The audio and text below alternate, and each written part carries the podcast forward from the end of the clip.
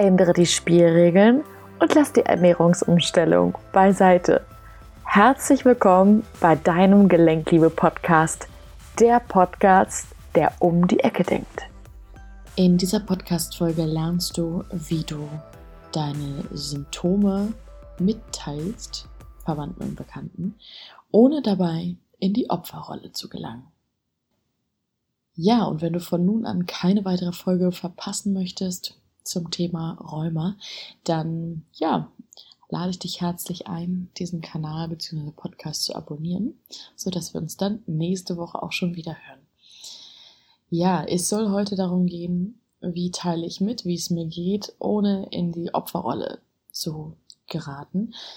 Das war eine Frage einer ja, Teilnehmerin aus meiner kostenlosen Facebook-Gruppe wo ich jeden ersten Dienstag im neuen Monat all die gesammelten Fragen dort in einem Live beantworte. Und da ich diese Frage besonders interessant fand, habe ich mir gedacht, das auch einfach mal als Podcast-Folge für dich aufzunehmen.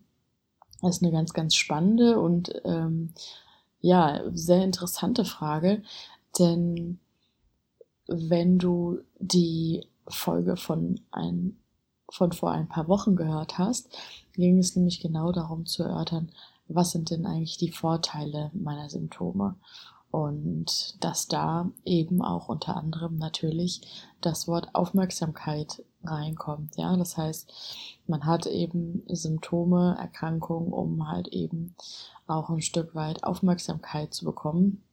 Wie viel das ist, das darfst du für dich persönlich einfach mal ähm, entscheiden und da ganz, ganz ehrlich zu dir sein.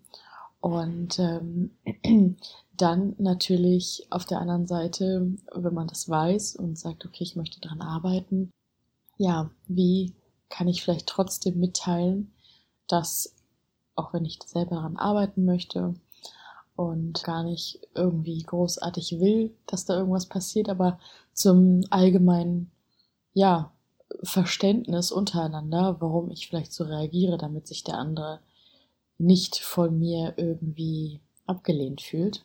Da kommen wir nämlich schon mal zum nächsten Themenpunkt. Wir sehen uns immer in den anderen.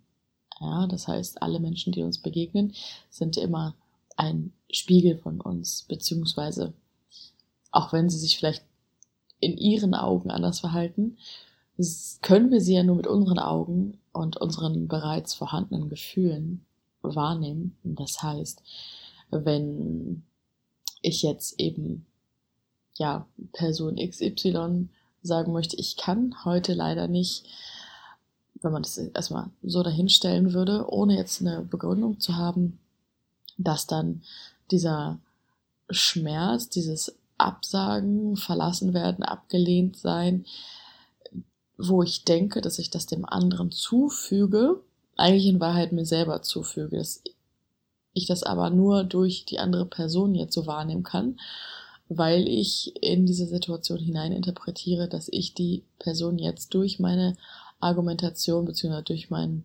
Absagen von einem Termin ablehne bzw. verlasse. Ja, letztendlich ist das dann mein Schmerz, den ich gerade fühle. Es sei denn, die andere Person hat vielleicht auch exakt die gleichen Wunden und mit den, ist mit den gleichen Antennen unterwegs, aber das kann man nicht so genau wissen. Beziehungsweise es liegt ja auch außerhalb deiner Verantwortung. Was auf jeden Fall ganz spannend ist, wirklich an erster Stelle zu überlegen, okay, warum fällt mir das überhaupt so schwer, Termine abzusagen oder ähm, oder an bestimmten Sachen nicht teilzunehmen. Was löst das erstmal in mir aus? Ganz, ganz wichtig. Und dass du halt eben auf dieser Grundlage eben arbeiten kannst, indem du genau reflektierst, was löst es aus. Und das ist der erste Punkt, ja, dass man immer sieht, okay, ich sehe mich über die anderen, ich spiegel mich darüber, meine bereits in mir vorhandenen Gefühle. Ähm, und das ist das erste. Und das zweite ist halt, es gibt ja immer die Lücke in einer Situation. Das heißt, kurz bevor du dabei bist, jemanden mitzuteilen, wie es dir gerade geht, vielleicht irgendwie der besten Freundin oder so, dass man sagt, du, tut mir leid, ich kann heute nicht. Ich kann heute nicht, weil, Punkt, Punkt, Punkt. Dann beobachte dich hier auch nochmal ganz genau, ob du nicht in eine Art Rechtfertigungsschiene reinkommst, weil sich zu rechtfertigen ist auch schon eine Situation, in der du dich ganz stark selbst verletzt.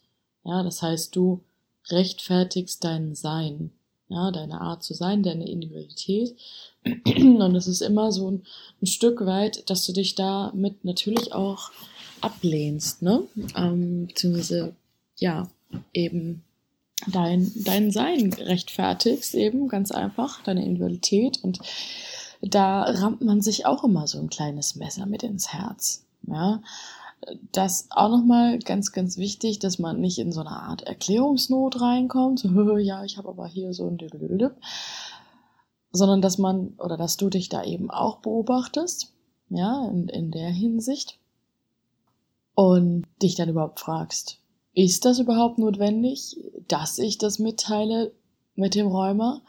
dass das so ist? Ist es wirklich notwendig? Beziehungsweise warum denke ich, dass es notwendig ist, es mitzuteilen? Frag dich einmal, warum würdest du es gerne erzählen wollen? Beziehungsweise, ja, warum möchtest du dich erklären? Ja, in deiner Situation? Was ist das Gefühl dahinter?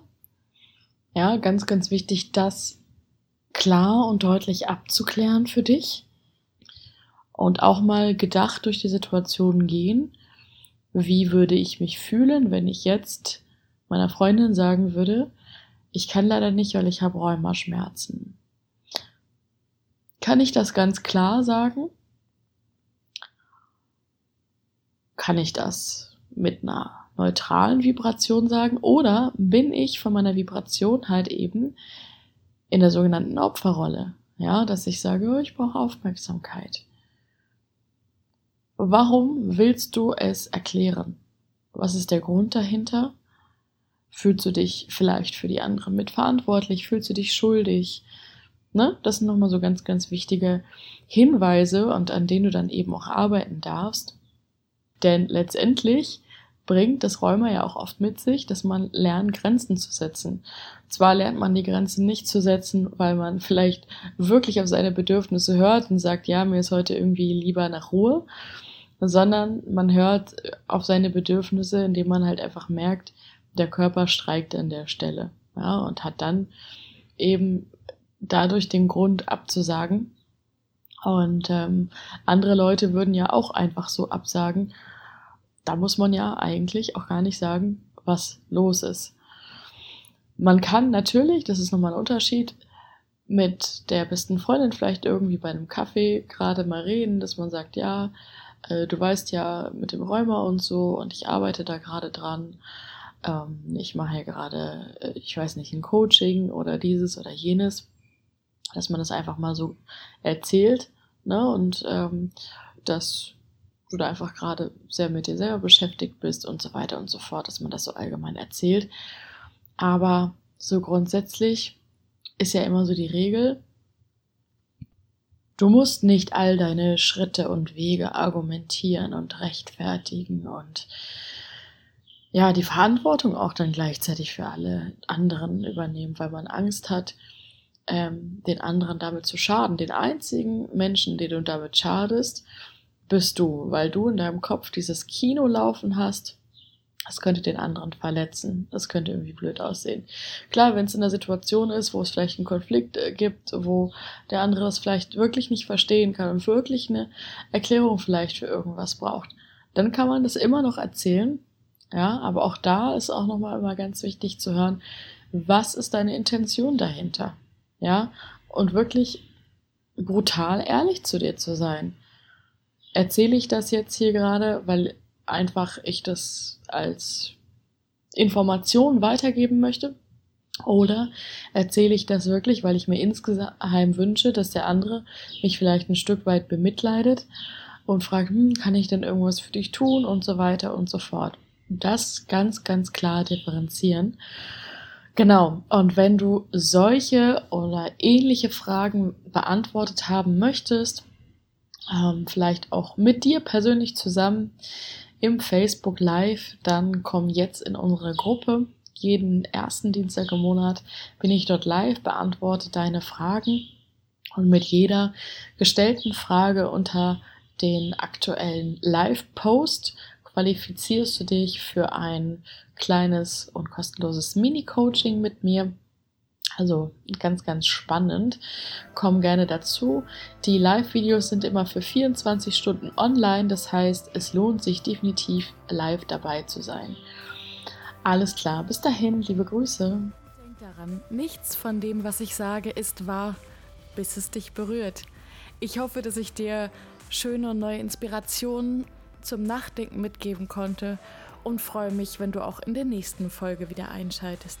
Schön, dass es dich gibt. Deine Verena.